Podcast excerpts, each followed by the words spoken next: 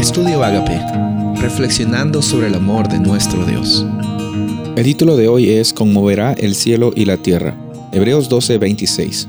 La voz del cual conmovió entonces la tierra, pero ahora ha prometido, diciendo, aún una vez, y conmoveré no solamente la tierra, sino también el cielo. El lenguaje de temblor en la tierra es un lenguaje muy conocido que encontramos en el Antiguo Testamento conectado, muy conectado con la presencia de Dios cuando se manifiesta para liberar a su pueblo. Un ejemplo muy conocido es en jueces capítulo 5, cuando Débora y Barak estaban peleando contra Císara, Dios peleó con ellos desde el cielo a su favor. Y, un terremoto grande se manifiesta y los montes también se estremecen, todo porque Dios estaba manifestando físicamente allí. Aquí en Hebreos encontramos la misma imagen, esa misma imagen de, un Dios manifestándose de forma tan fuerte y tan poderosa.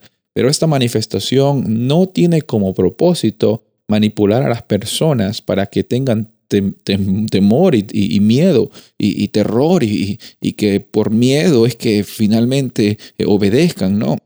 Es en realidad la manifestación que Dios hace para que literalmente su pueblo llegué a tener la libertad contra las huestes del pecado. Eh, vemos aquí de que eh, este temblor no es algo que tú y yo tenemos que temer. No sé de qué lugar vienes, pero desde donde, yo vengo, el temblor es algo que eh, me daba mucho miedo desde que era niño.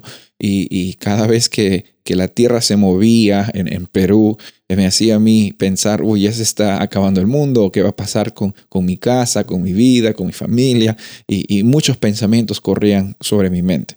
Pero el temblor que vemos aquí no manifiesta eh, que que Dios nos quiera asustar, sino nos da la seguridad de que Él está actuando en nuestro favor.